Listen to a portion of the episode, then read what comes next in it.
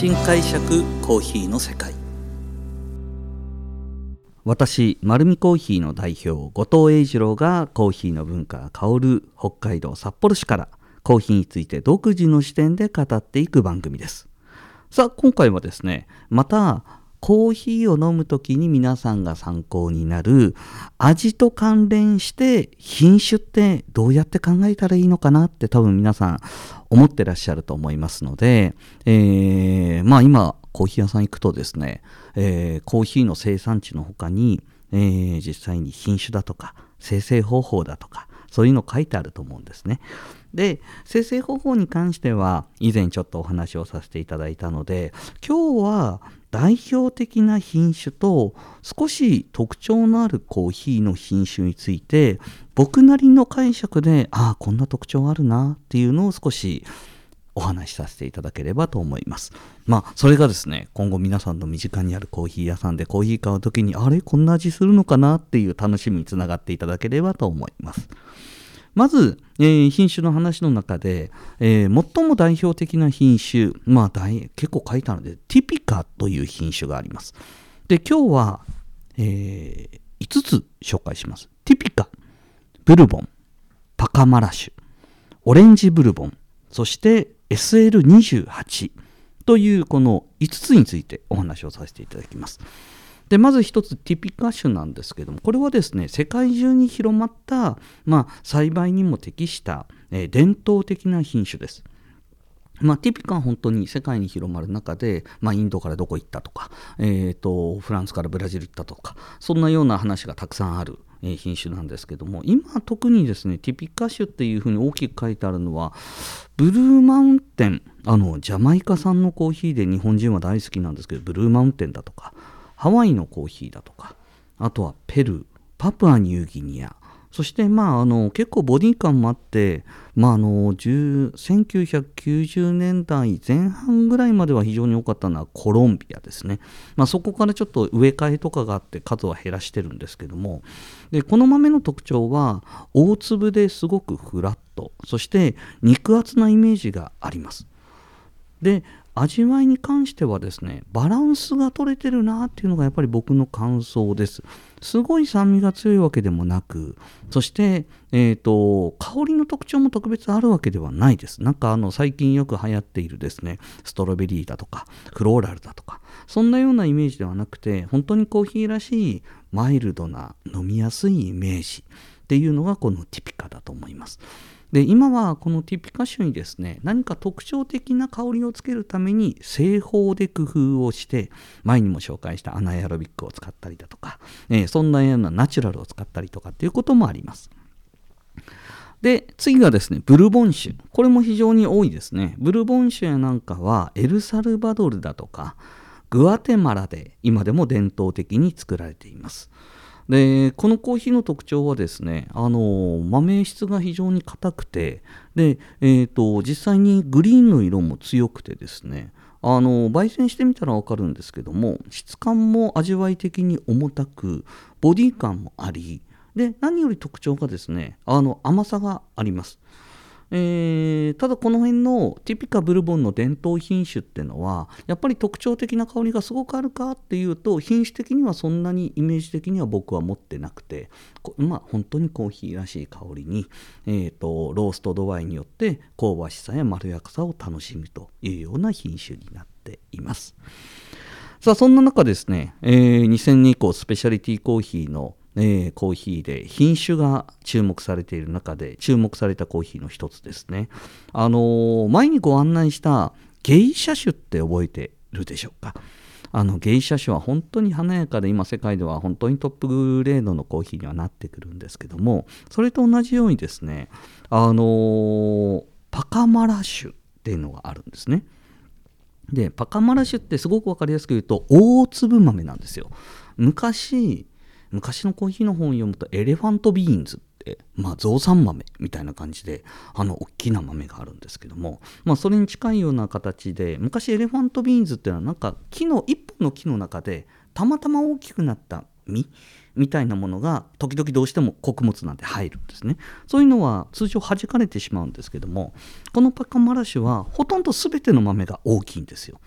でもともと交配種でパーカスっていうのと、まあ、代表的に大きいのだとマラゴジッペ。マラゴジッペもですねこれももう本当にあの大粒豆なんですけどこの2つの配合種になっています。でこれはですねあのー配合したのは何か意図的だったのか研究所だったのか分かんないんですけどエルサルバドルで発見され今エルサルバドルの、えー、カポーブエクセレンスだとかそういう高品質豆には結構上位にずっと入ってくるコーヒー豆ですね。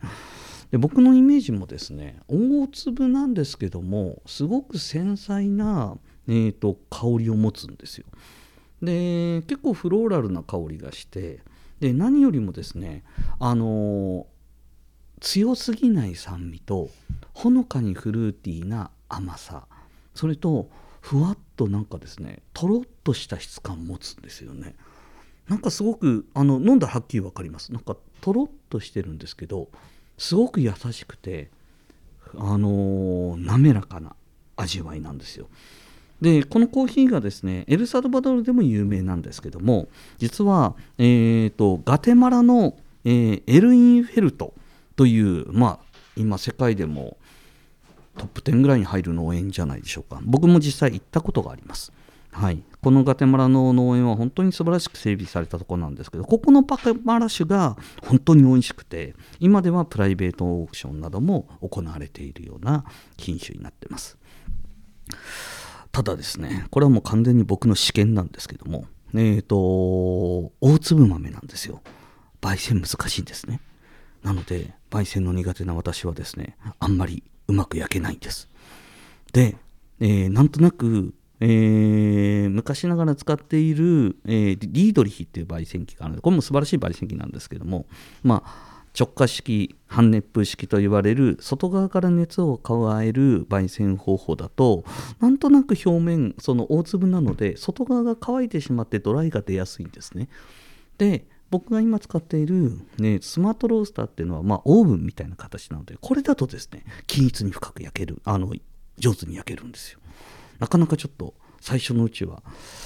美味しいのは分かってるんだけどうまく焼けなくて取り扱い難しかったコーヒーですね。これがバカマラッシュです、はい、それとオレンジブルボンですね。これあのー、コーヒー豆の写真とか皆さん見たことあると思うんですけど大体赤い実ですよね。で時々今出てるのはイエロー。そうですね。黄色い実も出てると思います。これ実はオレンジなんですよ。完熟の状態でオレンジなんです。これもエルサルバドルで、えー、特別変異した品種なんですけども僕たまたまですねここの、えー、サンブラスっていう農園のオレンジブルボンをですね、まあ、エルサルバドル行った時にカッピングさせてもらってあすごいなと思って買ってきたんですねでこのオレンジブルボンはですね本当にえーと、アプリコットというよりもどっちかといったら本当に分かりやすくオレンジの味なんですよね。ですごい甘さもあって滑らかな質感があります。えー、どうしてもこの限定品種なのであんまりたくさんのコーヒー屋さんにはないんですけど本当に珍しいのではっきりとオレンジブルボンって書いてあると思いますで日本国内では結構買ってるコーヒー屋さんあるのでもしこれ見つけたらですね是非飲んでみてもらいたいと思いますはいではですね、あともう一つが、えー、SL28。これよく書いてあるんですけども SL28 で一番多分書いてあってなんだこれと思うと思うんですけどもこれはですねあの、スコットラボラトリーという、えーと、ケニアの研究所の名前なんですね。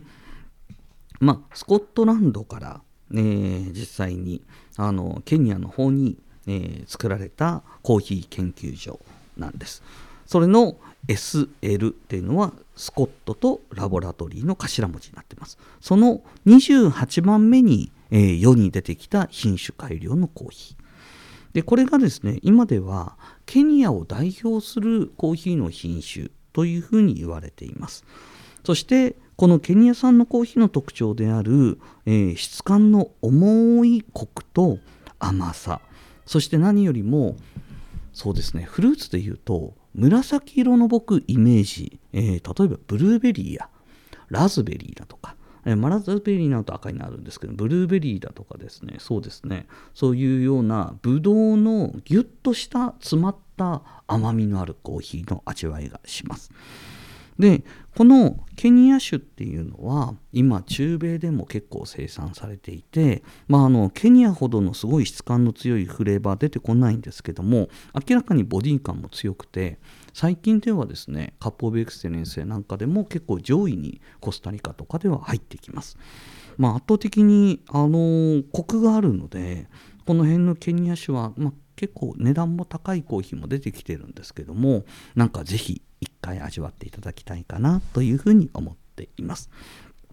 まあ、この他にもですね伝統的な品種でいうとカツアイだとかカトゥーラだとかまあ、ムンドノーボだとかさまざまな品種があるんですがこの辺になってくるとですねその土地の収穫方法だとか生成方法に起因した味わいの傾向が強いので今回は割愛させていただきたいと思います。